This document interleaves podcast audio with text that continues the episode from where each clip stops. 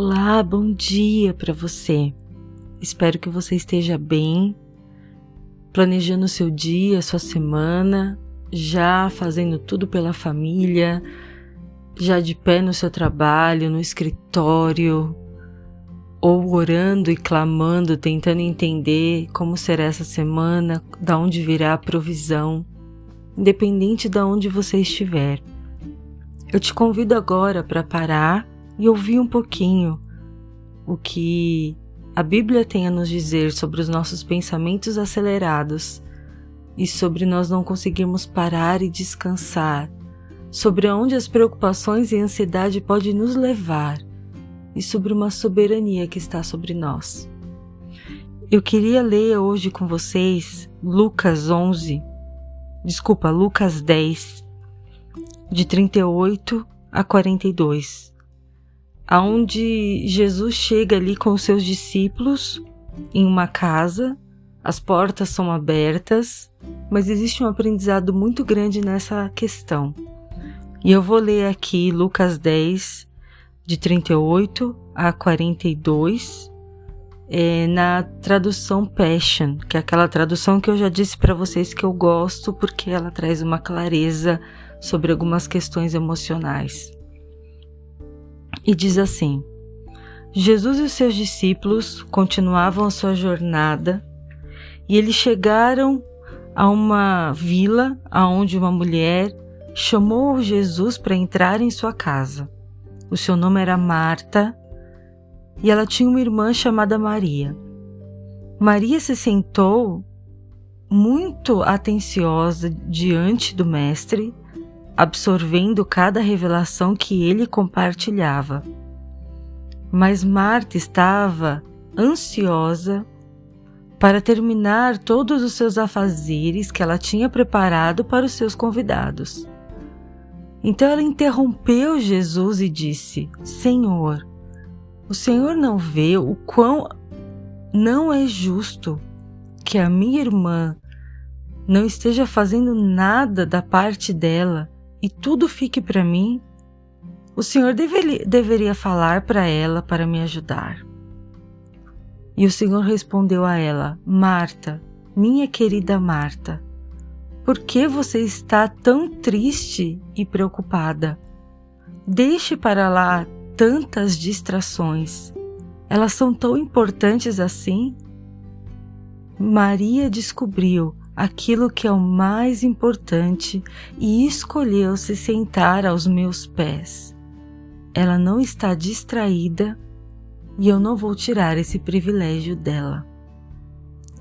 Eu achei tão interessante algumas coisas que Jesus disse aqui, alguns posicionamentos de Marta, porque ela abriu a casa e ela planejou como aquele dia seria, ela planejou como ela iria receber Jesus e os discípulos. Talvez ela já tenha ouvido falar alguns dias que Jesus iria passar por aquela vila, por aquele, aquela comunidade.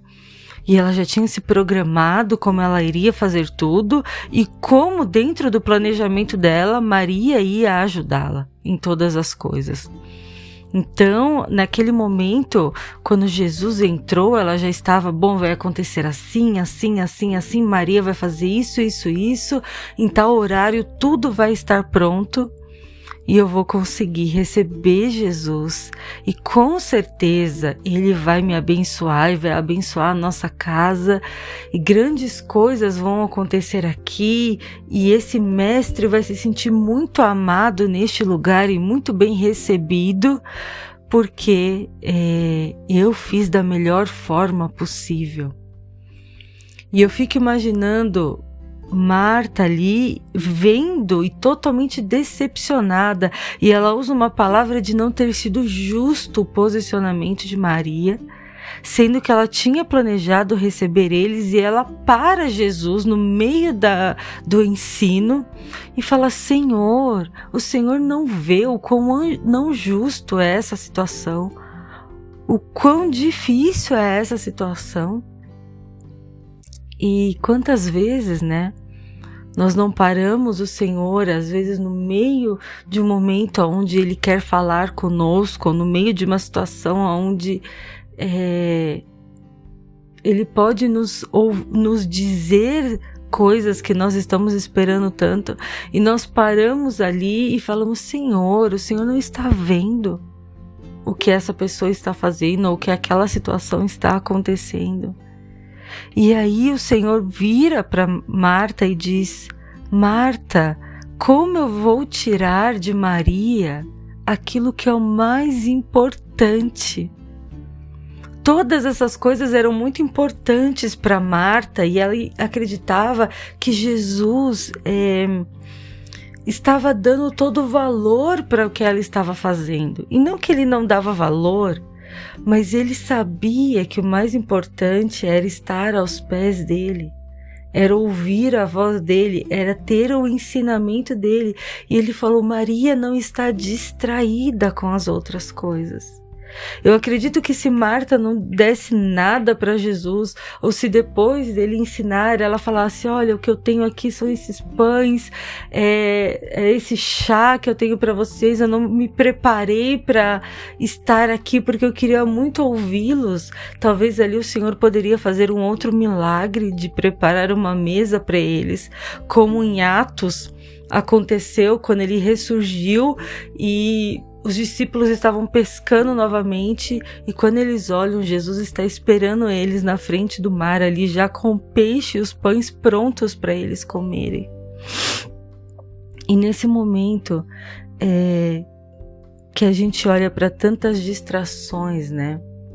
Tantos afazeres, tantas preocupações.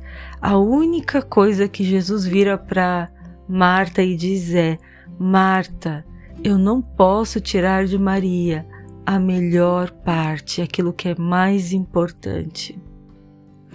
E se você vai em Isaías 45, Jesus ele começa a dizer sobre um rei que está vindo, que é o Ciro.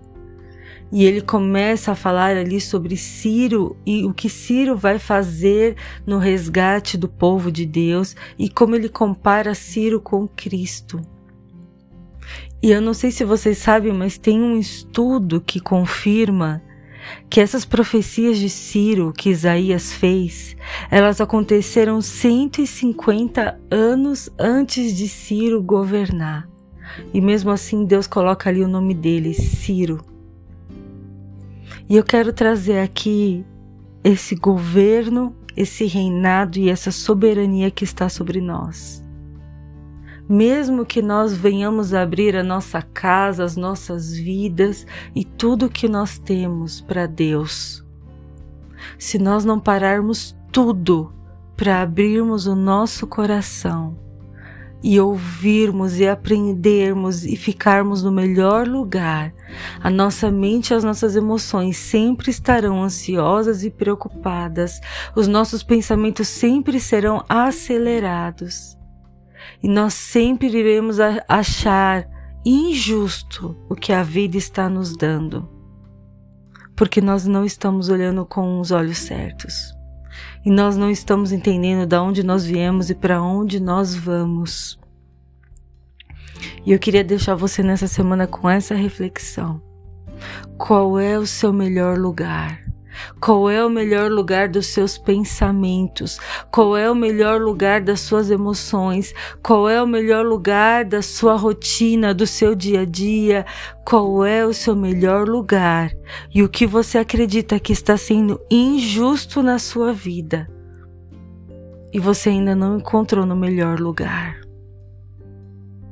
Eu sei que muitas perguntas surgem quando a gente fala sobre Deus, sobre fé, sobre emoções, sobre a vida, sobre a rotina, mas eu gostaria de te desafiar nesta manhã, neste dia, nesta semana. Eu não sei que horário você vai ouvir isso, mas que você possa entender que existe um melhor lugar para você e ninguém pode tirar isso de você. Quando Pedro estava pescando, e ele não pegava nenhum peixe. E Jesus chegou nele e falou: Joga de novo as redes. E ele falou: Senhor, eu já, eu já pesquei a noite inteira, você não tá entendendo, não tem peixe. Ele falou: joga de novo as redes. E ele jogou e muitos peixes vieram. Pedro não virou e falou assim: Vamos aqui fazer um negócio, vamos aqui ficar juntos e vamos fazer um, um, a melhor empresa de pesca da face da terra, vamos aqui ter muito dinheiro, vamos aqui fazer algo. Não, Pedro se prostrou e disse: Tu és o filho de Deus. E Jesus vira para ele e fala: De hoje em diante você será pescador de homens, porque a mente de Cristo, o melhor lugar para nós não é nas coisas dessa terra, porque tudo que essa terra tem para nos dar, uma hora não será justo. Então, aonde você vai colocar os seus pensamentos? Eu espero que você consiga desacelerar a sua mente, diminuir as suas preocupações, a sua ansiedade no melhor lugar. Que você tenha uma boa semana. Deus te abençoe.